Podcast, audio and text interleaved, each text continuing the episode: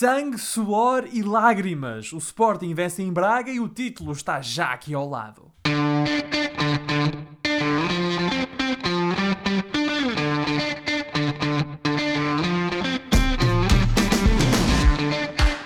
Bem-vindos a mais uma emissão dos Meninos de Ouro. Eu sou o Filipe Vieira e comigo estão José Lopes e o João Pedro Oliveira.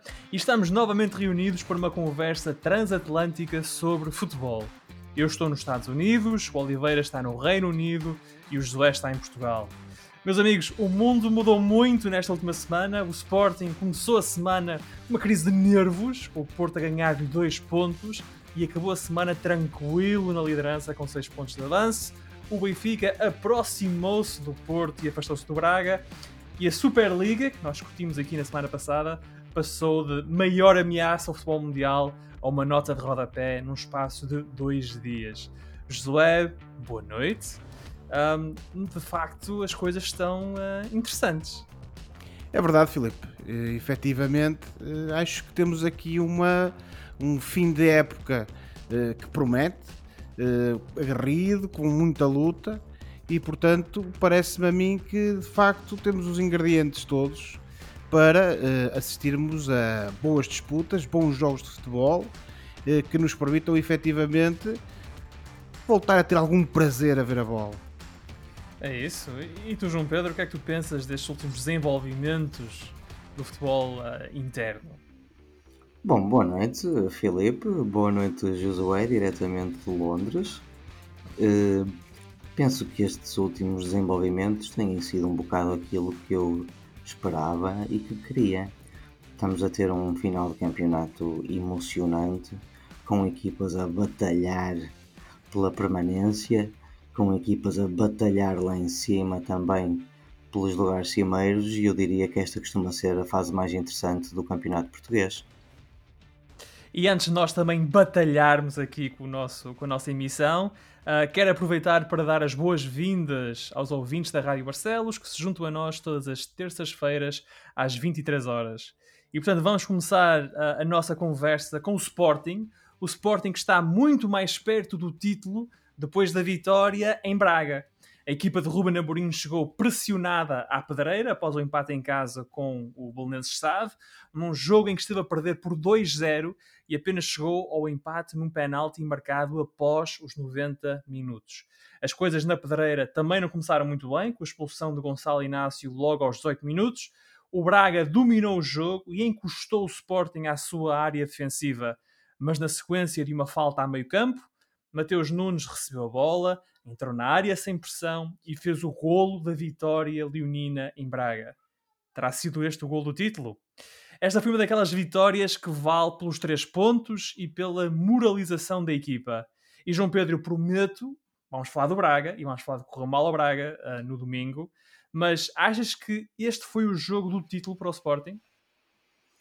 Eu não creio que tenha sido ainda o jogo do título, porque faltam cinco jogos o Sporting ainda vai jogar com os aflitos, o Nacional em casa, o Rio Ave fora, uh, o Boa Vista em casa e ainda vai à luz antes de, de, de receber o Marítimo. Portanto, uh, isto à partida parecem jogos contra equipas de final da tabela, portanto fáceis, e depois só um jogo difícil com o Benfica, mas eu acho que não vai ser assim. A toada tem sido essa, os, os, as equipas que têm estado nos últimos lugares têm batalhado, têm empatado e ganham jogos, e daí o campeonato estar muito mais interessante, interessante agora.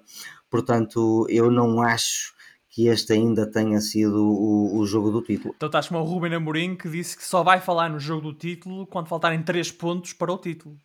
Sim, muito bem. Nesse aspecto, o Rubén Amorim não corre grandes riscos na, nas conferências de imprensa e, e, acho que falou bem. Vocês não acham que falou bem? Sinceramente, o que é que ele vai dizer mais? Uh, tem que sacudir um pouco a pressão dos jogadores, não é? porque isso só faz bem à equipa e, e, e, e só sai a ganhar se não entrar em, em, em grandes pressões ele próprio nas conferências ele conhecerá melhor os jogadores dele do que eu. Eu acho estranho um treinador na situação em que ele está ainda não assumir a luta pelo título, digamos assim, hum. nesta altura do campeonato, mas okay. ele saberá melhor se isso é pressão a mais para os jogadores ou não, se criará ansiedade. Nós vimos esta equipa do Sporting muito ansiosa nos últimos jogos. Um, a coisa correu bem em Braga, um, e viu mas viu-se nos festejos deles que eles foi ali um extravasar de todas as emoções que eles vêm. Mas vêm... achas que assumir o título não, não traria, se calhar, uma pressão Talvez. necessária nesse, nesse grupo de jogadores tão jovens, mais o Coates e o Adam? Os jogadores jovens do Coates e o Adam. Sim, sim, sim, talvez, talvez razão. Talvez. É, um- é um bocado por aí, é mais a questão de, de, de- ok, sacu- nem, nem é bem a palavra sacudir, é, é acalmar um bocado eh, emocionalmente a equipa eh, para os jogos que aí vêm. E os jogos que aí vêm não são fáceis, como o João Pedro pôde dizer. Josué, mesmo assim, tu estás mais do lado do João Pedro e aparentemente do Ruben Amorim, que só vão falar em jogo do título quando faltarem 3 pontos para o título, ou achas que realisticamente o Sporting vencendo em Braga e vencendo como venceu em Braga, ah, as contas estão, estão feitas? Se já não estavam antes, ficaram agora completamente feitas. Bem, Filipe, eu como sempre fui dizendo ao longo da- da- das, das nossas últimas emissões, e, e independentemente desses resultados menos bem conseguidos do, do Sporting, eh, eu sempre disse e mantenho que isto é um campeonato para o Sporting perder.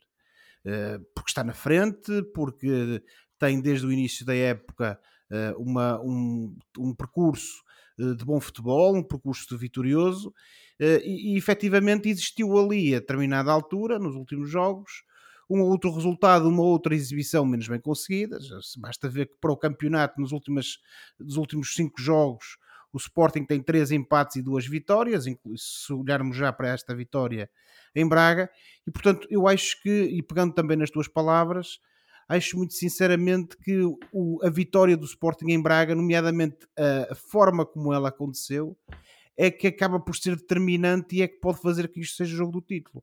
Porquê? Porque, como tu disseste bem, o Sporting vinha desses- dessa série de, de- resultados menos bons, eh, tinha visto o Porto aproximar-se, eh, sabia que ia ter um jogo provavelmente seria o jogo mais difícil, com exceção daquilo que falta jogar no Estádio da Luz, nesta fase final do campeonato, e depois também aconteceu aquele tipo de situações que que propicia muitas vezes o aparecimento daquelas noites épicas para os, para os clubes que ficam na memória e que acabam por ser um tónico e, uma, e, uma, e um elixir que dá ali uma grande injeção de, de moral aos jogadores, porque É. a maneira como o Sporting ganhou, e- e lá está, eh, reduzido a 10, uni- a 10 unidades logo a partir do minuto 18 um Braga que teve 71% de posse de bola e que, independentemente da, da falta de eficácia ofensiva, esteve sempre em cima do Sporting, sempre a pressionar o Sporting. Tu, a tua equipa resiste o jogo todo e no final consegues marcar um golo em que tu eh, te dá os três pontos E ganhar. é? permi- ganha- dá-te os três pontos, ganhas, dá-te os três pontos, permite ultrapassar um adversário difícil, permite-te ganhar alguma distância sobre o teu concorrente direto que ia jogar no dia a seguir. E portanto, tudo isso faz com que de facto tenha sido um resultado importantíssimo e, a meu ver, Sim. sobretudo do ponto de vista anímico. Claro que, eh, sabendo agora, e vai falando do Porto, vai falar do, do jogo do Porto daqui a pouco, e aquilo que depois aconteceu na- em Moreira de Cónegos, obviamente, que também se calhar trouxe Sim. uma outra, uma outra relevância ao resultado de ontem. Mas, mas, mas como acho- estás a dizer, José, vamos falar do Porto aqui a bocado, concentrar no Sporting, mas, mas também pensando no Porto, em, em três semanas mais ou menos o Porto ganhou seis pontos ao Sporting. E portanto notava-se que esta equipa jovem estava nervosa e estava a jogar sob brasas. E de certa forma, como tu estavas a dizer, de facto, esta, a forma como o, como o Sporting ganha em Braga dá todo aquele ar de, de foi este o jogo. Porque, aliás, até vimos a recepção que que fizeram aos jogadores em Alvalade, quer dizer, que, é, parecia que já tive, tinham ganho o campeonato. Eh, Eu, eu diria mais que fica eh, aquela ideia, este pode ter sido o jogo. Eu acho que ainda não sabemos, sinceramente, por causa dos jogos um bocado periclitantes que o Sporting vai ter até o final da Sim. época, mas eu percebo o que o Josué diz, eh, porque de facto, ganhar este jogo contra o quarto Da forma como ganhou, da, da- forma e, como ganhou. e da forma como ganhou, com menos um, a fazer, creio que 3, 4 remates à baliza e a passar o jogo todo a defender, isto pode de facto ser o jogo que de- define o final de época e o campeonato para o Sporting. Eu digo pode, porque ainda temos Estás, tá- estás muito agarrado à matemática. Eu acho, eu acho muito sinceramente, e, e- e só para terminar, que o mais importante que o Sporting, o Sporting leva do jogo de ontem, obviamente para além dos três pontos, é precisamente esse, esse reganhar de confiança por parte dos jogadores Sim. e eventualmente também por parte da equipa técnica e que dá de facto uh, uh, permite que eles tenham outra atitude e outra abordagem relativamente aos jogos que aí vêm. E, e se o Sporting está efetivamente mais perto do título, também é porque o Porto perdeu dois pontos em Moreira de Cónegos. Aliás, o Josué já estava mais ou menos a referir-se a isto na sua intervenção anterior. Uh, o Porto partia para esta jornada com uma ambição clara: derrotar o Moreirense e aproveitar uma eventual escorregadela do Sporting em Braga para se aproximar ainda mais do primeiro lugar. Os Dragões já tinham recuperado 6 pontos, estavam a 4 e estavam a pensar ficar talvez a 2, talvez a 1. Um. Mas não só o Sporting não escorregou, como o Porto não foi capaz de vencer o Moreirense. No final de contas, ficou tudo como dantes. O Porto a 6 pontos do Sporting e, aliás, o Benfica até ficou um bocadinho mais perto do Futebol do Porto. O jogo com o Moreirense teve muita emoção e polémica, como é habitual nesta fase da época. O Porto acabou mesmo por marcar um golo, que seria o da vitória, aos 93 minutos por Tony Martínez, mas o VAR anulou o lance por fora de jogo do avançado espanhol. Eu julgo que foi por 10 centímetros. Um, com 15 pontos ainda em disputa, uh, o Porto, que já não dependia apenas de si para chegar ao título, ficou agora, vá lá, irremediavelmente afastado do primeiro lugar. Isto é quase, é, é o outro lado da pergunta feita em relação ao Sporting. Quer dizer, João Pedro, se achas que o Sporting ainda não ganhou o campeonato, por essa ordem de ideias, o Porto ainda não perdeu o campeonato. Exatamente, sem dúvida nenhuma. Fiquei surpreendido com, com a entrada do Porto um, em Moreira de Cónegos. Achei a equipa muito um, uh, adormecida, uh, não, não entraram bem no jogo, apesar do bom 11 que lançaram, com dois pontas de lança, jogadores ofensivos, um 4-4-2 um, com o Nanu a jogar a lateral direito, o Nanu que é um jogador bastante ofensivo. No entanto, não estava à espera desta entrada do Porto e o Porto acabou por empatar num final bastante dramático, não é? Mas eu confesso que não estava à espera. Ainda a semana passada falámos sobre isto e eu disse que não estava à espera de ver o Porto a vacilar Ó oh, Filipe, e é por causa disto que nós gostamos de futebol, não é? Exatamente. É que uh, uh, podemos nos preparar ao máximo e podemos nos enganar na mesma, porque o futebol é muito imprevisível e, e, e, é, e, é, mesmo isso. Acho, da mesma maneira que o Sporting, que o título não está entregue ao Sporting, que o Porto continua a ter hipóteses de, de acabar o campeonato em primeiro, veremos. Mas, mas ó Josué, estávamos a falar do, do animicamente do quão favorável, do quão bom foi para os jogadores do Sporting ganharem o jogo em Braga, da forma como ganharam o jogo em Braga, para os jogadores do Porto perder estes dois pontos em Moreira de Cónegos, da forma como perderam estes dois pontos em Moreira de Cónegos, só pode fazer mal, não é? Sim, Filipe, sem dúvida. Aliás, isso uh, via-se claramente nas expressões do, dos jogadores do Porto e nas reações dos jogadores do Porto no final da partida. Sobretudo, sobretudo tendo em conta aquele golpe de teatro uh, que foi precisamente verem a equipa marcar aquilo que seria o 2 a 1, que seria a reviravolta, apenas para uh, dali a uns minutos verem o golo anulado por fora de jogo. Portanto, acho sem dúvida que de facto, para além desse, da perda desses dois pontos, uh, e pegando exatamente na mesma, na mesma, no mesmo raciocínio que utilizámos há pouco para falar do Sporting, acho que em termos anímicos e no subconsciente dos jogadores do Porto, hoje ficou plantada ali uma ideia de que se calhar já não vai dar. Porque independentemente dos jogos mais ou menos difíceis que o Sporting ainda tem, o Porto também os vai ter, não é? E, e, eh, e, sabem que estes seis pontos de diferença dão uma grande margem de manobra para que o Sporting consiga manter e segurar o primeiro lugar até ao final do, do campeonato.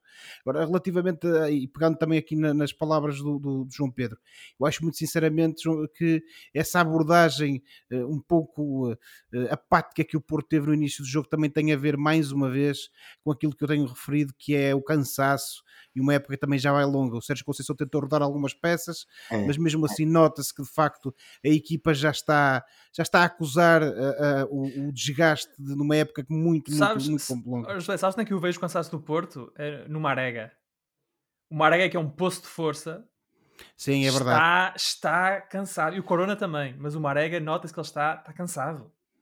Está, são jogadores que são escolhas habituais do Sérgio Conceição, Sim. são sempre jogadores que imprimem grande intensidade nas suas exibições e chegaram a um ponto em que parece que já não dá para mais. E obviamente, quando as pernas não acompanham, eh, também o, o, eh, o, eh, o, o jogador, por muito querer que tenha, por muita motivação que possa ter, por isso simplesmente não consegue estar ao seu melhor nível e contribuir como habitualmente faz para um bom, um bom jogo e um eventual bom resultado da equipa. E portanto, eu acho que isso também é um fator que vai pesar e que também vai prejudicar o Porto uh, nesta fase final do campeonato. E as contas que o Porto fazia, João Pedro, era uh, há, há, duas semanas atrás, é nós estamos a 6 pontos do Sporting. O Sporting tem de ir a Braga, tem de ir à luz. O que nós temos de fazer é ganhar os nossos jogos e esperar que eles percam pontos nesses dois, porque basta uma igualdade pontual entre Porto e Sporting para a coisa ficar resolvida. Depois o Sporting ainda dá um brinde ao Porto que é empate em casa com o Belenenses. Num jogo que o Sporting, eh, se, se, se, alguém tivesse ligado a televisão aos 90 minutos e, e mudado de canal aos 92, teria pensado que o Sporting tinha perdido, que o Sporting estava a perder 2-1, já no período de compensação, acaba por empatar o jogo. E o, Sport, e o Porto vê-se então a 4 pontos, mas pensa, bem, ainda tem de ir a Braga, ainda tem de ir à luz. E agora, no fim desta jornada, não só lá está o Sporting venceu em Braga, o Porto empatou em Moreira de Cónegos, e de 4 pontos já voltámos a 6. Portanto, mesmo assim, tu achas que dentro daquele balneário, um balneário que o ano passado recuperou de 7 pontos para o Benfica para ser campeão, ainda existe, e falando de dragões, a chama acesa o suficiente para levar esta equipa para a frente? Eu acho que sim, porque se tu te lembras bem, ainda há uma semana e há duas semanas, nós estávamos a falar de resultados inesperados do Sporting eh, no Campeonato Português, uhum. contra equipas de, do, do fundo da tabela. E, portanto, da, da, da, mesma maneira que o Sporting eh, empatou jogos com os quais nós não estávamos à espera e depois ganhou eh, o jogo mais difícil, neste caso contra o Braga, as coisas podem continuar a ser imprevisíveis nos cinco jogos que restam. Por isso é que eu digo que a coisa ainda não está bem, bem resolvida. Eh, de facto, acaba por ser um, um, um duplo boost para o Sporting, não só ganhar da maneira como ganhou em Braga, como no dia seguinte ver o Porto empatar em Moreira de Cónegos. No entanto, eu mantenho, meus amigos, faltam cinco jogos e isto vai ser selvagem. Vamos chegar para ver. Um, antes de avançarmos, apenas uma nota. Em, em, função do golo do Porto que foi depois anulado uh, pelo fora de jogo 10 segundos, de 10 centímetros, peço desculpa, uh, do, do Tony Martinez. Um, este é um dos lados mais cruéis do VAR. O VAR acho que traz muitas coisas boas ao futebol, de facto. E temos essa certeza que o jogador estava fora de jogo, portanto, fora de jogo, estava fora de jogo. Mas vendo, vendo o plantel do Porto a festejar como festejou aquele golo, a intensidade, a força com que festejaram e depois o arte apitar e dizer não, afinal, meus amigos, estava fora de jogo. Pois, mas, mas a questão, Filipe, é que ainda aqui há uns anos estávamos, estávamos todos a queixar-nos de, de, decisões eh, mal tomadas e que podiam ter sido revertidas com VAR, e portanto eh, eu acho que este caso em particular, eu percebo essa questão da emoção, mas este é um daqueles casos em que, por mais que nos custe, amigos, vale a pena ter VAR. O mais difícil são aqueles casos que são sujeitos à interpretação e, e nos quais o árbitro acaba por ver uma repetição um pouco mais lenta e, e, aí poderá eventualmente equivocar-se. Esses são os casos mais complicados. Os casos de fora de jogo, por mais que custe, estes casos valem a pena. Isto é a minha opinião. E muito bem, nós gostamos de ouvir a tua opinião, João Pedro. Ora, a correr atrás do Porto segue o Benfica. Os encarnados fizeram 6 pontos nesta dupla jornada, mas não foi fácil. Se a vitória em Portimão acabou por ser tranquila, com o Benfica a vencer por 5-1, já o jogo desta segunda-feira com o Santa Clara no Estádio da Luz foi muito complicado. A equipa de Jorge Jus venceu por 2-1, mas foi uma vitória muito sofrida. O Santa Clara fez o dobro dos remates do Benfica, e relembro que estávamos no Estádio da Luz, mas a equipa da casa, o Benfica, acabou por ser mais eficaz e com um gol de Chiquinho aos 73 minutos conquistou os três pontos. E é então este Benfica que desiludiu os seus adeptos e nunca arrasou, comprometer o treinador, que pode vir a determinar o campeão e o vice-campeão desta temporada. Isto porque o Benfica recebe o Porto e o Sporting nas próximas duas semanas e os resultados desses jogos podem ditar aquela que será a posição final destas equipas na Liga. Vocês concordam com esta ideia de que o Benfica tem a chave do campeonato? Josué, tu como o benfiquista do painel, vou-te deixar responder primeiro. Ó oh, Filipe, efetivamente, eh, eu concordaria contigo se não tivéssemos assistido a estas últimas exibições paupérrimas do Benfica. Porque tanto contra o, contra o Porto como contra o Sporting, se o Benfica entrar em campo com este com o futebol que tem demonstrado nestes últimos jogos, eu não tenho dúvidas. Obviamente são sempre jogos especiais, não é? E, e, eh, e, eh, e muitas Sim. das vezes as equipas acabam por se transfigurar porque são precisamente esses, esses, clássicos. Mas se se mantiver este registro futebolístico, eu tenho sérias dúvidas que o Benfica tem a capacidade para oferecer grande resistência tanto ao Sporting como ao Porto.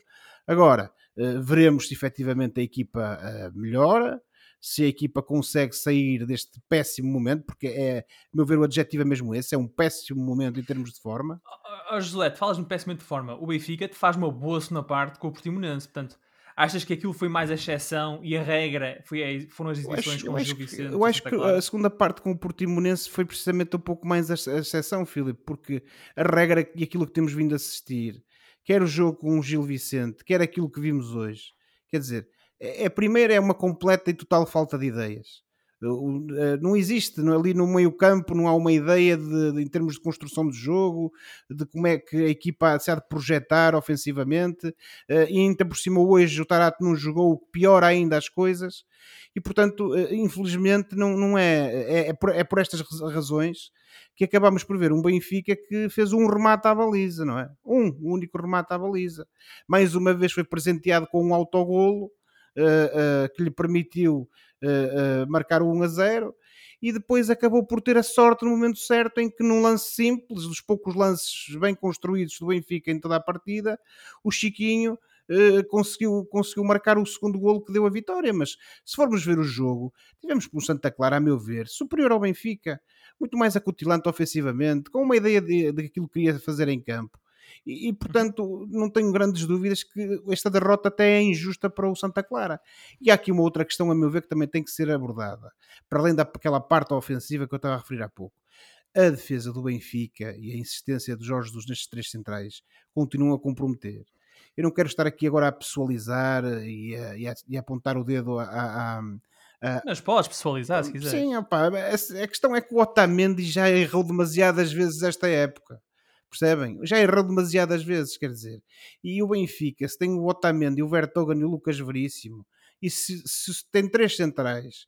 E atenção, mais uma vez temos o Benfica a jogar com o Benfica a jogar em casa com três centrais contra uma equipa, pá, e tenho todo o respeito pelo Santa Clara, mas é uma equipa de meio da tabela, que normalmente luta para não descer. Este ano efetivamente tem apresentado um bom futebol, tem jogadores de qualidade, sem dúvida nenhuma, mas não é uma equipa que justifique que o Benfica joga em casa com três centrais. E se desses três centrais um tem metido água ao longo de toda a, todo o campeonato, se calhar mais vale jogar com o Vertonghen e com o Lucas Veríssimo, não é? Pode ser que assim a equipa ganhe alguma solidez defensiva que lhe tem faltado. Mas, Mas... pronto, isso, o, o, o Mr. Jorge José que sabe. Agora, uma coisa é certa, e, e, nem vou entrar novamente naquela conversa do jogam o triplo e o que é que se passa e o que é que se passou, uh, mas os que vão, vão arrasar. Agora, aquilo que temos visto nos últimos jogos é, é demasiado mau. É demasiado mau. E, e alguém como o Mr. Jorge Jesus, com a experiência toda que tem, com, com o conhecimento todo que tem do futebol, eu acho que tem que fazer um exame uh, introspectivo e perceber o que é que. tentar perceber o que é que está mal do Benfica, porque há aqui alguma coisa que tem de mudar, sem dúvida. João Pedro, querias dizer qualquer coisa? Eu, enquanto o Josué estava a falar, eu só, eu só estava a, a indagar-me, principalmente porque hoje em dia não tenho vida social, se de facto esta questão dos três centrais interessaria assim tanto. Se o, se o Benfica estivesse num, num momento diferente, se estivéssemos noutro ano, porque eu olho para o 11 do Benfica e eu vejo jogadores tecnicamente dotados, mesmo num sistema de três centrais, eh, para fazer a diferença e para praticar bom futebol na mesma. Portanto, isto não é sequer para contrariar o que estás a dizer, Josué. Eu estava mesmo a indagar-me Mas... quanta diferença, diferença acaba por fazer isso. Sabes onde é que eu acho que faz diferença? É no seguinte: no Campeonato Português, Campeonato Português, o Benfica jogar em casa com o Santa Clara com três centrais, que não são três defesas, são três centrais, e um trinco, são logo quatro jogadores que basicamente só estão ali para defender.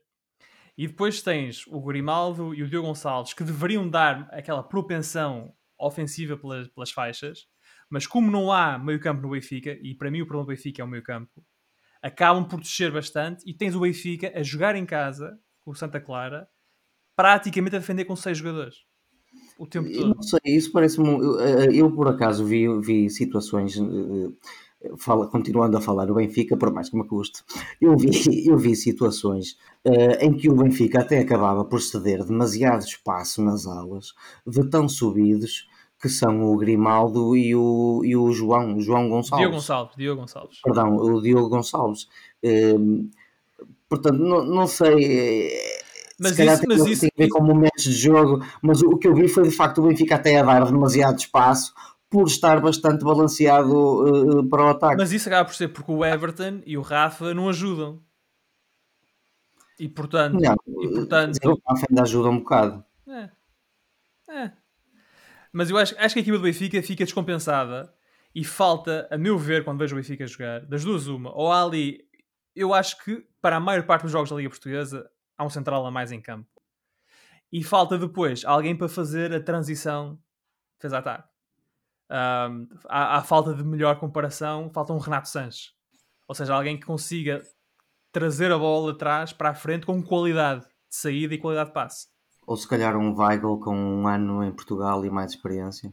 Talvez.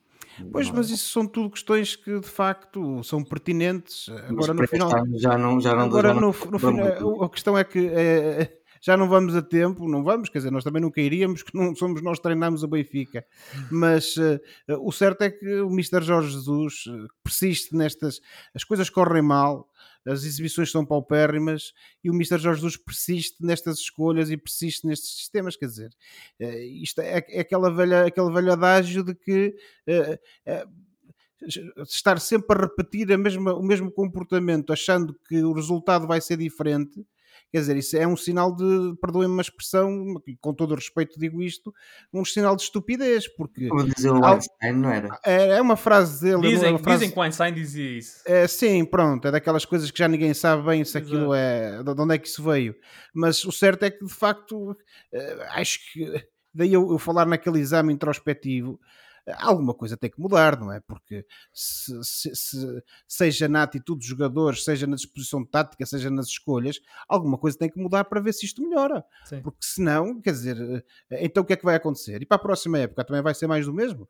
E acho que o Benfica, obviamente, sobretudo pelo investimento que fez e pela responsabilidade que tem uh, uh, em termos de, de, de, equipa grande do nosso campeonato, não pode, nem pouco mais ou menos, uh, continuar neste registro. E até te digo uma coisa, a segunda parte com o Portimonense, o Benfica joga sem um trinco, o meio campo é o Tarapti e o Pizzi, e com o Darwin e o Seferovic na frente, que é uma coisa que hoje, por exemplo, tu vias o Seferovic sozinho na área do, do Santa Clara, sem apoio, não havia ninguém a ajudá-lo. Era uma são essas tais ligações que estávamos a falar há pouco.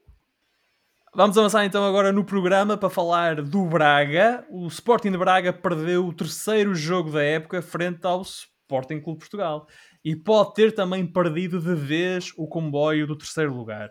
Nesta dupla jornada, o Braga venceu com dificuldades o Boa Vista e perdeu um jogo com o Sporting em que jogou com mais um durante 70 minutos. É verdade que o Braga criou oportunidades de golo, teve mais bola e dominou o encontro. Mas a equipa de Carvalhal não conseguiu traduzir toda essa superioridade em golos e num lance de bola parada acabou por sofrer um golo que, no mínimo, compromete as aspirações da equipa neste campeonato. Nós já aqui temos conversado sobre esta quebra de forma do Braga nesta fase da época. O Josué já disse que a equipa está sem ideias. E eu queria perguntar-vos, e podemos começar com o João Pedro, que é o nosso, agora devolvendo o favor, nosso praguista de serviço. Um, achas que é isso que se passa com o Braga? Quer dizer, como é que tu explicas, como é que tu olhas para o jogo de domingo e, e, e, explicas a derrota contra o Sporting? Um jogo que o Braga dominou por completo, o Sporting mal teve bola e mesmo assim, num lance que era um lance inofensivo, era uma falta a meio campo que o Porro marcou, uh, dá gol. Uh, eu acho que a questão de, do, do Braga uh, com falta de ideias não, não primeiro acho que não explica tudo e segundo não, não acho sinceramente que seja inteiramente correta porque o que nós vimos pelo menos nos últimos três jogos foi um Braga cheio de ideias, um Braga com volume de jogo, com oportunidades de golo, um, um, um Braga que, que dominou e que foi mandão. A falta de ideias aí, acho eu, está na parte da finalização. Acho que, eh, sinceramente, eh, por oposição à ideia da falta de ideias, eu acho que principalmente foi falta de pragmatismo e killer instinct na, na finalização. Desculpa, Filipe, qual é que era a pergunta que tu, que tu me perguntaste? Como é que, tu, como é que tu explicas esta derrota do, do Braga? Pronto. Ok, uh, muito sinceramente, eu acho que esta derrota do Braga explica-se por duas ou três razões. Primeiro, aquilo que eu já referi, que foi um volume de jogo muito grande, que aumentou ainda mais aos 19 minutos com a expulsão do, do defesa central do, do, do Sporting. Acho muito sinceramente que continuamos a poder falar, embora já não chega para justificar tudo, no elemento do azar. E depois, a ideia que para mim é principal, que é falta de arcabouço emocional para lidar com a pressão hum. destes momentos. O, o Braga dominou. Perdão. Nós, nestes últimos dois jogos, podíamos estar a falar em, em, duas goleadas do Braga e aquilo que nós estamos a falar agora é uma vitória pela margem mínima sobre Boa Vista uhum. e uma derrota frente a um Sporting depois de uma hora e dez minutos mais descontos com mais um jogador. E portanto, aqui, muito sinceramente, eu acho que isto foi falta de arcabouço emocional para lidar com estes, com estes momentos de pressão e acho sinceramente que faltou aquele elemento do matador na parte final do, do, do, do processo de jogo. Neste caso, aquela pessoa na qual nós estamos todos a pensar, o Paulinho.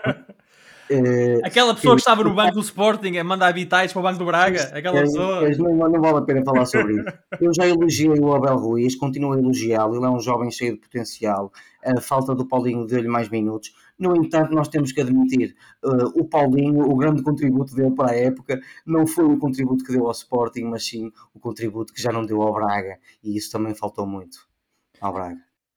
José, nós fomos trocando umas mensagens durante o jogo. Eu tenho a impressão que a tua opinião sobre a, a razão pela qual o Braga perde este jogo é um bocadinho diferente do que esta questão do arcabouço emocional ou mental que o João Pedro referiu. Bem, ó, Filipe, eh, eu sou, sou, sou muito sincero. Acho que o Braga eh, faltou, e eu continuo a dizer que a saída do Paulinho eh, acabou por ser determinante para este abaixamento de forma do Braga. Eh, porque nós já falamos sobre isso em emissões anteriores, não vamos estar aqui a repetir, mas acho que foi determinante. Porque, independentemente das outras questões que já falamos, lesões, cansaço, o que for, a equipa do Braga mudou e deixou de ser aquela equipa que jogava um futebol atrativo um futebol eficaz, com uma grande produção em termos de, de golos, e passou a ser uma equipa que fez a exibição que fez ontem contra o Sporting. Muita circulação de bola, obviamente contra um adversário reduzido a 10, ainda maior facilidade tem em, em, em fazer isso, mas depois, quando chega à altura de marcar golos, efetivamente a equipa não vai lá. E depois é aquela questão, a meu ver. O Abel Ruiz teve um momento uh, uh, preciso daquilo que acabaste de dizer ontem. Pois, João Pedro, mas infelizmente é que não foi só ontem, tem Podia sido ao longo finalizado e tentou fintar para o lado. Pronto, é, nós já falamos, nós já falamos sobre isso e acho que falta, falta essa questão. Uh, ou melhor, essa é uma das questões mais pertinentes. E depois há uma outra coisa que, que, a meu ver, que é o Braga não pode continuar, e nós também já falamos sobre isto. O Braga não pode continuar a vender os seus melhores jogadores aos adversários diretos. Não uhum. pode. Eu compreendo que a situação é complicada em termos económicos para os, para, para os, clubes. Eu não faço ideia como é que andam as finanças do Braga. Sei que o Braga é um clube sempre bastante vendedor e bem vendedor, portanto, algumas economias deverão existir. Mas Agora, fica a questão, não fica? Pronto, fica essa questão, de, mas obviamente isso também eu não sou sócio do Braga, portanto também não me compete a mim tentar uh, averiguar ou sindicar isso. Agora há uma coisa que eu sei: o Braga não pode continuar a fazer esse tipo de coisas, porque enquanto o Braga continuar a vender os seus melhores jogadores aos adversários diretos, o Braga nunca vai conseguir ser um verdadeiro candidato ou quer que seja. E nós vimos como esta saída do Paulinho para o Sporting, independentemente do que ele depois foi fazer para o Sporting, se a época lhe tem corrido bem lá, se não tem, isso a questão agora também não está em cima da mesa. Há uma coisa que eu sei, é que começou a correr pior para o Braga, e isso tem-se visto, e tem-se visto de forma, de forma explícita. E portanto, enquanto isso acontecer, enquanto não começar a existir essa cultura, essa mentalidade de clube grande, de que eu até posso querer vender ou precisar de vender, mas não vendo a qualquer pessoa, ou melhor, a qualquer clube, enquanto não começar a existir essa mentalidade, enquanto os próprios jogadores também não, não tiverem, é, um, lá está, não tiverem que lhes incute essa mentalidade de clube grande, o Braga uhum. dificilmente vai conseguir aparecer nos momentos certos, nos momentos uh, uh, que realmente importam, como seria o caso de ontem e, e portanto eh, acho que eh, na falta disso teremos sempre um Braga que é à semelhança do que tem acontecido nos últimos anos e este ano também infelizmente eh, não, não fugiu a isso, um Braga que promete muito, mostra bom futebol, ficamos todos com a sensação de que vai longe, mas morre sempre na praia. Na praia. Oh, José, e estamos a falar de jogadores podíamos até agora, e isto era uma conversa que dava para mais, para mais mangas, que era, eh, podíamos agora estar a falar dos treinadores que saíram com sucesso do Braga para rivais, por exemplo, nos últimos anos, não permitindo essa tal continuidade da qual tu estás a falar em relação aos jogadores. Mas isso agora era outra conversa, não é? É outra conversa, João Pedro, e, e reparam no seguinte: às vezes há certas saídas que são inevitáveis e, e, e portanto também não há Sim, nada a fazer agora. Sim. Há, há, é que, há é que tentar ao máximo fazer com que elas não aconteçam.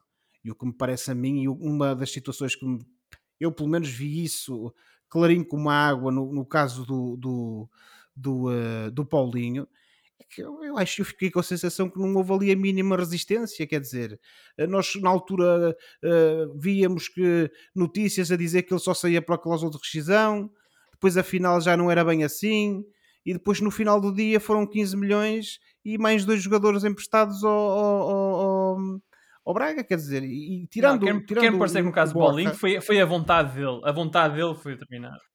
Quanto é que isto valeu a pena?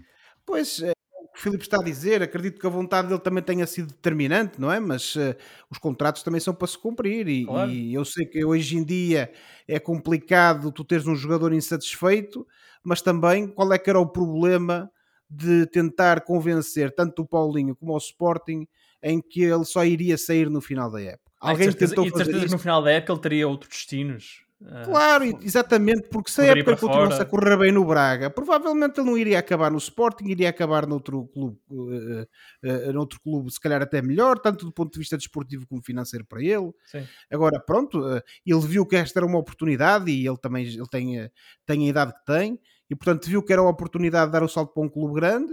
Acredito que possa ter, não digo forçado a saída, mas uh, pressionado um pouco para que isso acontecesse.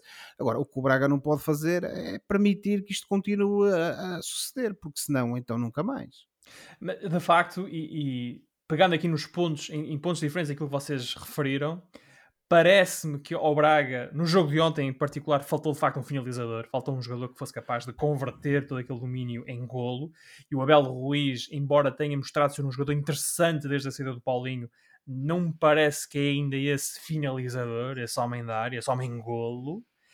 E, e... Não, para ver um Abel Ruiz e um Sporar não deram um Paulinho. Não. Uh, e, é uma, e isto não é nenhuma crítica ao Abel Ruiz, ele é muito jovem e para o ano a, a coisa não tem porque não correr melhor. E, e, o Braga tem ainda o Rui Fonte, que entrou, entrou ontem, mas vem de uma lesão muito grave e, portanto, sabe-se lá o que é que ele pode dar à equipa. E falou-se na imprensa esta semana que o Braga está interessado no Nelson Oliveira, que está a jogar no AEK de Atenas e está em fim de contrato. Portanto, é o Braga. Silêncio, não é? Como o Josué. É, é mais um Barcelense. Como o Paulinho. Este, este não é como é o Paulinho, como o Paulinho também. Mas é, isso, isso não há, eu não há dúvidas que o Braga, o Braga vai ter que. não ia dar muitos galos ultimamente ao pessoal. o, não há dúvida nenhuma, eu pelo menos não tenho, de que o Braga no final da época vai ter que se reforçar, vai ter que contratar um bom ponta de lança para tentar fazer esquecer o, o Paulinho. O Abel Ruiz acho que é um jogador com muito potencial, mas é um, um, um jogador jovem que ainda precisa de, de, de muito trabalho pela frente uhum. e, e, uh, e, precisa também de ter um treinador que o consiga orientar. E portanto, e uma, equipa, uma, equipa, exatamente, uma equipa como o Braga que precisa também de resultados imediatos não pode estar à espera que o Abel Ruiz exploda, por assim dizer. Mas, e, e, depois para rematar esta questão do Braga, não só, portanto, isto é questão técnica e desportiva em relação ao jogo de ontem. Num, num, panorama mais, mais geral, acho que falta ao Braga a cultura de clube grande. E, portanto, e falta quem incuta aos jogadores do Braga, que o Braga já é um grande. Ah, faltou à altura alguém que disse ao Paulinho, oh, Paulinho, já estás no Braga, já estás no Braga, já estás num grande, já foste à seleção, já estás num clube grande, tudo aqui só sais para um grande ou para um médio ou grande clube europeu, não, não vais para o Sporting. E, é, quer dizer, nós não estamos a ver o Benfica a negociar o Seferovic com o Porto. Claro que não, Filipe. Eu acho não, que a única questão. Isso. Portanto, o Braga, o Braga pode ser, o Braga, o Braga se quer de facto ser um grande, para lá das vitórias no campo, tem de ter este tipo de vitórias no balneário, tem de dizer aos jogadores: vocês já estão no clube grande, já têm estas condições todas. Não podem achar que ir do Braga para o Sporting é, é, o, salto, é o grande salto da minha carreira.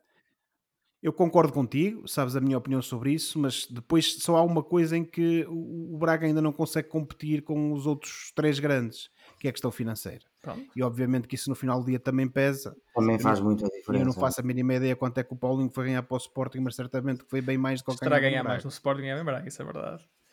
Um, veremos então quais são as cenas dos próximos episódios em relação ao Braga e o que é que vai acontecer ao Braga no, no defesa. E até em relação a esta época, o Braga ainda está na luta pelo terceiro lugar. Veremos o que é que acontece e está na final da Taça Portugal. Um, vamos olhar agora para o resto do campeonato e vamos começar com o Gil Vicente. Uh, Josué, tu acompanhaste o, o Belenenses Gil Vicente, é sempre um jogo marcado com uma carga emocional especial. Uh, o Gil perdeu uh, no Jamor com o Belenenses, aliás, o Gil não ganha desde a vitória frente ao Benfica. Um, em, em, em, poucas palavras, uh, o que é que isto representa para a época de Gil Vicente, esta derrota? Oh, Filipe, uh, se o Benfica, se o, perdão, se o Gil Vicente não tivesse ganho ao Benfica, uh, estas duas derrotas contra, no fundo, dois adversários mais ou menos diretos por uma posição dali no meio da tabela que permita estar confortável e não estar preocupado com a, com a, com a de divisão, poderiam, estes dois resultados poderiam ter sido, no fundo, a morte do artista, como se costuma dizer. Agora, felizmente, o Gil vinha de uma série de bons resultados, teve essa vitória na luz, foram mais três pontos importantíssimos, e um, aquilo que aconteceu nestes últimos dois jogos obviamente condiciona, não facilita, pelo contrário, a vida ao Gil Vicente e, e, a, e, a, e a, busca por esse lugar, por esse lugar seguro que lhe permita uh, esquecer qualquer eventualidade em termos de descida de divisão. Um, no entanto, acho que o Gil Vicente, o Gil Vicente nos próximos jogos, se mantiver o registro que tem mostrado, nomeadamente aquilo que mostrou hoje na segunda parte, acho que tem todas as possibilidades de, uh, mais tarde ou mais cedo, assegurar a permanência. Veremos então quando o Gil garante essa manutenção. Olhando agora para os outros jogos da jornada 29, o Marítimo foi ao Bessa vencer por 1-0. O Rio Ave, o agora aflito Rio Ave, empatou em casa com o Passos de Ferreira por 1-1. O Sporting foi a Braga ganhar por 1-0. O Belenenses, já na segunda-feira, venceu o Gil Vicente por 2-1. O Benfica recebeu e venceu o Santa Clara também por 2-1. O Nacional venceu na Choupana o Vitória de Guimarães por 1-0. Três pontos muito importantes para a equipa de Manuel Machado. Famalicão então dela empataram a 2 e o Porto empatou com o Moreirense também 1-1. Para terça-feira, e à hora desta emissão já os ouvintes da Rádio Barcelos saberão o resultado, disputa-se o derby do Algarve, o Farense Portimonense. Neste momento na tabela classificativa o Sporting é primeiro com 73 pontos, seguido pelo Porto com 67, o Benfica é terceiro com 63, o Braga é quarto com 58, o Passos de Ferreira é quinto com 45, o Vitória de Guimarães é sexto com 38 pontos e este é o último lugar de acesso às provas europeias. Mas a lutar por esse último lugar está o Moreirense no sétimo lugar com 36, o Santa Clara no oitavo com 36, o Tondela no nono com 35, O Bolonenses agora é décimo com 34 pontos, o Portimonense é décimo primeiro com 32, o Famalicão é décimo segundo com 31, o Gil Vicente desceu e está na décima terceira posição também com 31 pontos. O 14 lugar está o Marítimo, que fugiu aos lugares de descida nas últimas duas jornadas, tem agora 30 pontos, os mesmos que o Rio Ave, que é 15 o Boa Vista está no lugar do playoff, 16, tem 28 pontos. O Farense é 17 com 25, mas tem menos um jogo. E o Nacional é o último com 24 pontos. A próxima jornada é a jornada 30 e começa já a ser disputada na quinta-feira com o Marítimo a receber o Braga. Depois, na sexta-feira, temos o Passos de Ferreira Belenenses, o Vitória de Guimarães Moreirense, mais um derby do Minho. O Tondela recebe o Benfica, o Porto recebe o Famalicão depois, no sábado, o Gil Vicente recebe o Farense, o Santa Clara recebe o Boa Vista, Portimonense Rio Ave e a jornada fecha com o Sporting Nacional. É o primeiro a receber o último. Tens uma voz muito bonita, Filipe. Muito obrigado, João Pedro. Vamos dar agora então um salto ao futebol internacional. A Superliga sobreviveu 48 horas. Uh, à hora da gravação deste programa, 10 dos 12 clubes fundadores já abandonaram um projeto que visava a criação de uma nova prova europeia. Uh, isto após uma onda de críticas vindas de adeptos, jogadores, treinadores e até governantes. No, no programa da semana passada, com o anúncio ainda fresco, dissemos aqui que o que motivava os presidentes e proprietários destes 12 clubes era a ganância, o dinheiro e o poder. Ora, uma semana depois, parece que este projeto da Superliga morreu, mas os efeitos da declaração de guerra do passado dia 18 serão sentidos no futebol europeu durante anos. E ainda no rescaldo do anúncio da Superliga, a UEFA apresentou uma revisão da Liga dos Campeões que vai ao encontro de muitas das pretensões dos clubes mais ricos. Acaba com a fase de grupos, torna mais fácil a qualificação para a fase eliminar e reserva dois lugares na Liga dos Campeões para equipas que não se qualificaram diretamente com base no seu ranking. Uh, não é bem a mesma coisa que a Superliga, mas também não está muito longe. Parece-vos uh, legítima uma leitura de que os clubes mais poderosos, aqueles que uh, apresentaram a Superliga, acabaram por obter da UEFA aquilo que pretendiam, ou seja, mais dinheiro e mais garantias de acesso à Champions? Josué? Ó oh, Filipe, eu acho que aqui temos que ver isto de, de, várias, de várias perspectivas. Pelo seguinte, essas alterações que tu falaste relativamente à Liga dos Campeões, uh, elas eram já conhecidas antes do anúncio da Superliga. Uh, e de facto, uh, eram conhecidas dos clubes, não dos, dos clubes, clubes exatamente, dos clubes. dos clubes. Eram conhecidas dos clubes uh, antes da, da, do anúncio da Superliga. E portanto, e pegando na, na, naquilo que tu disseste, e de facto, existem ali uma série de alterações que vão ao encontro daquilo que sempre foram as pretensões dos grandes clubes europeus, os tais que queriam entrar e queriam constituir essa Superliga. Uh, só que uh, há aqui dois pontos, a meu ver, que fizeram com que os clubes uh, ainda assim mantivessem esse, esse intuito de criar a Superliga. O primeiro, e a meu ver o mais importante, tem a ver com a questão financeira. Porquê? Efetivamente com este novo modelo, estas novas regras que a UEFA criou para a Liga dos Campeões, nós eh, temos para, para, a parte para os clubes, nomeadamente aqueles que tiverem melhores resultados, um incremento naquilo que são as potenciais receitas. O problema é que essas receitas que os clubes poderão ter acesso eh, não são nem pouco mais ou menos da, da, mesma magnitude dos tais 350 milhões garantidos por época uh, que uhum. a Superliga prometia e obviamente que isso pesou e muito na cabeça dos, do, dos, do, da, da, das direções dos vários clubes.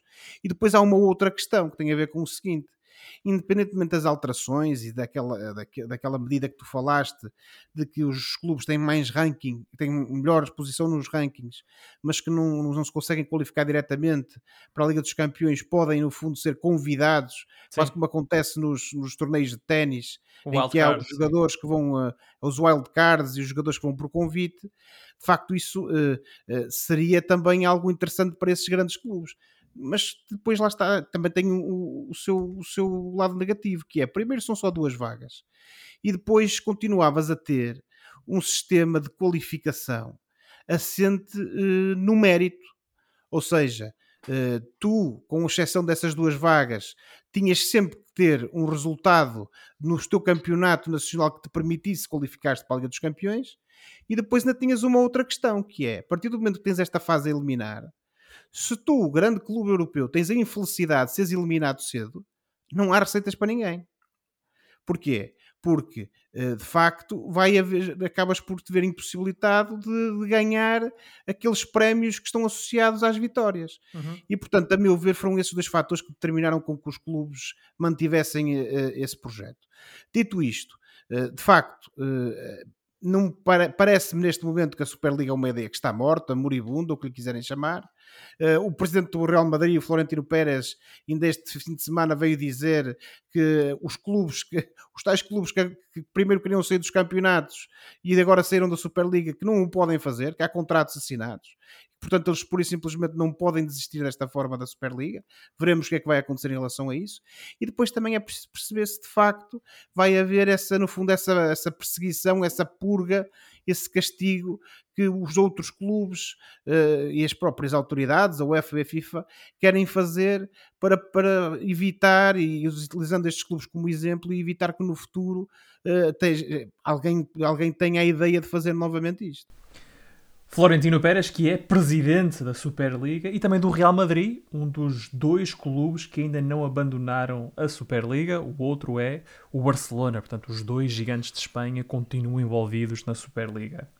João Pedro, estás em Inglaterra, onde tivemos o epicentro dos protestos contra a Superliga. Fala-se muito em Inglaterra em adaptar o modelo alemão, em que os adeptos têm sempre a maior parte das ações dos clubes. Exatamente.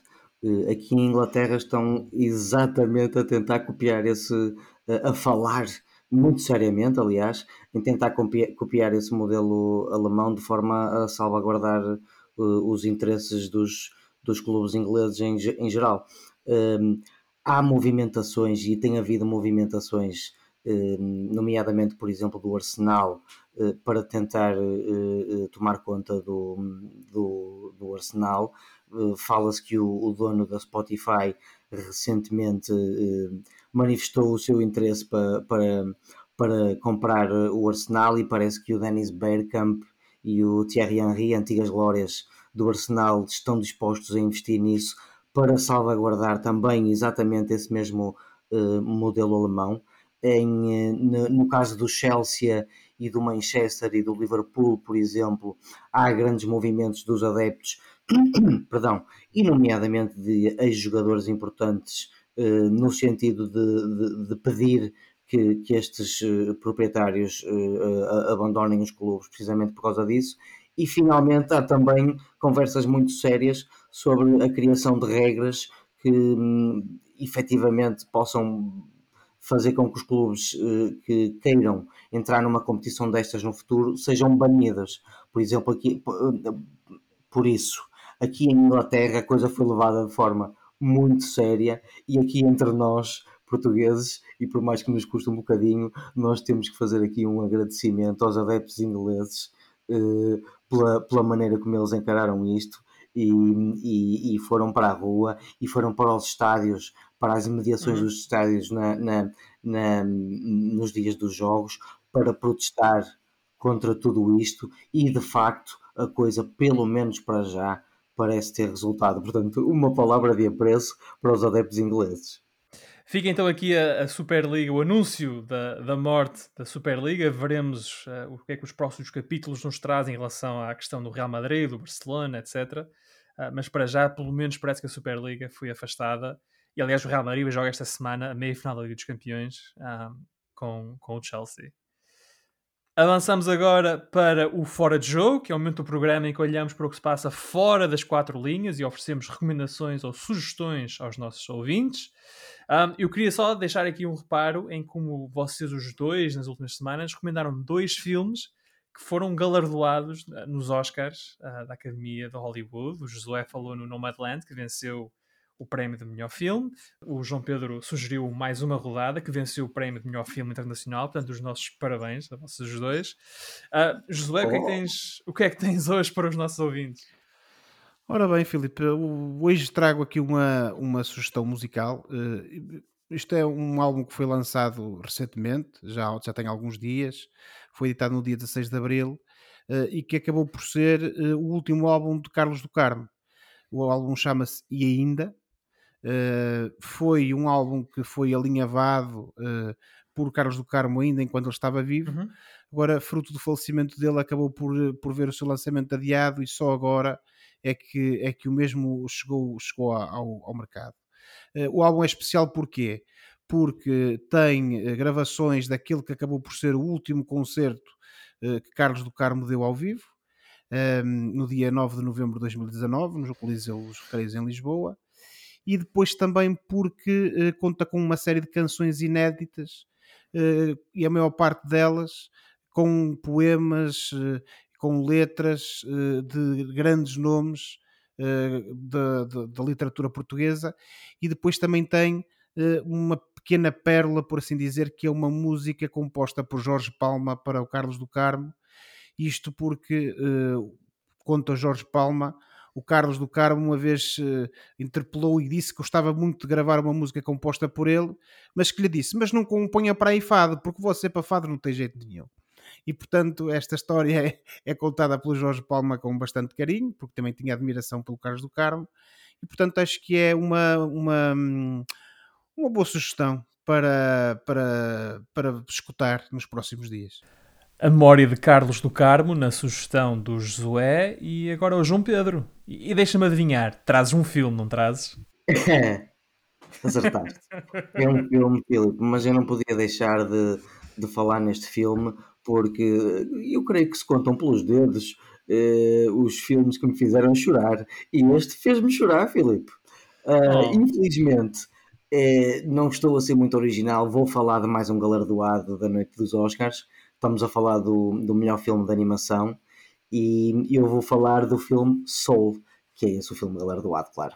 É, este filme é uma comédia de animação, é, é sobre um professor de música que queria ser músico de jazz e no dia em que finalmente tudo lhe parece correr bem na vida, já numa fase de meia idade, em que ele eh, é-lhe oferecido o emprego na, na, na, escola, um emprego definitivo na escola, e ao mesmo tempo é-lhe oferecida a possibilidade de tocar com uma grande uh, cantora de jazz. O homem é atropelado e vai parar ao purgatório. E a, a nossa história parte um bocado daí. Isto é um bocado para aqueles ouvintes que acham que estão um bocado velhos para, para uh, ver filmes de animação, e é a prova de que não estamos, e é a prova de que se pode conciliar uh, filmes de animação e filmes que são tanto para crianças como para adultos, porque Soul, meus amigos, é uma viagem introspectiva à nossa alma, com uma estética fixe e original, e sempre ao som de um jazz, de um improviso, como que a mostrar que o caminho de cada um se faz caminhando. E que às vezes não temos que estar presos a uma ideia, a uma só ambição, a um só caminho, a um só sonho, para sentirmos que vivemos uma vida bem vivida. Isto parece que não é um filme para crianças também, mas é, e eu recomendo vivamente, Soul. O João Pedro com uma recomendação com alma. Ora, na semana passada eu sugeri aos nossos ouvintes o novo álbum dos Greta Van Fleet e disse que para quem gosta de Led Zeppelin, quem gosta de Rush ou The Who, seria uma boa escolha. Ora, eu sou um exemplo disso mesmo. Eu comecei essa semana a ouvir Greta Van Fleet e acabei a ouvir The Who. Mais concretamente, a reedição do clássico The Who Sell Out, um original de 1967 que saiu a semana passada.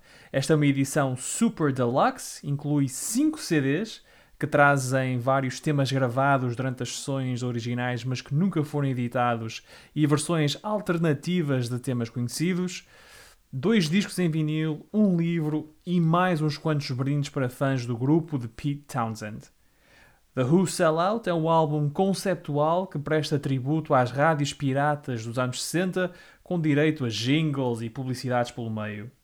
O disco inclui temas clássicos do grupo, como I Can See for Miles e Marianne with a Shaky Hand, e é a primeira de cinco obras magistrais que garantiram aos The Who um lugar na história da música rock. The Who Sell Out Super Deluxe Edition à venda numa loja de música perto de si e disponível no Spotify e iTunes. Very good, mate. Oi!